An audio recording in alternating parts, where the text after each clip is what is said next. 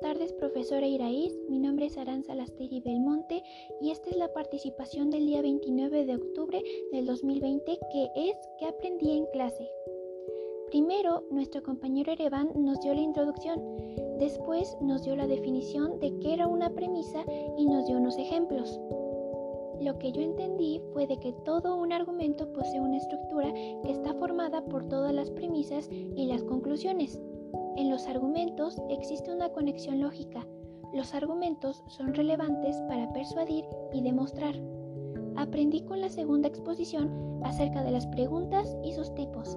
Asimismo, aprendí sobre las consecuencias lógicas, acerca de la solución de una argumentación. Aprendí en general de todas las exposiciones la argumentación y su estructura las preguntas y sus tipos y acerca de cómo solucionar problemas y llegar a una conclusión.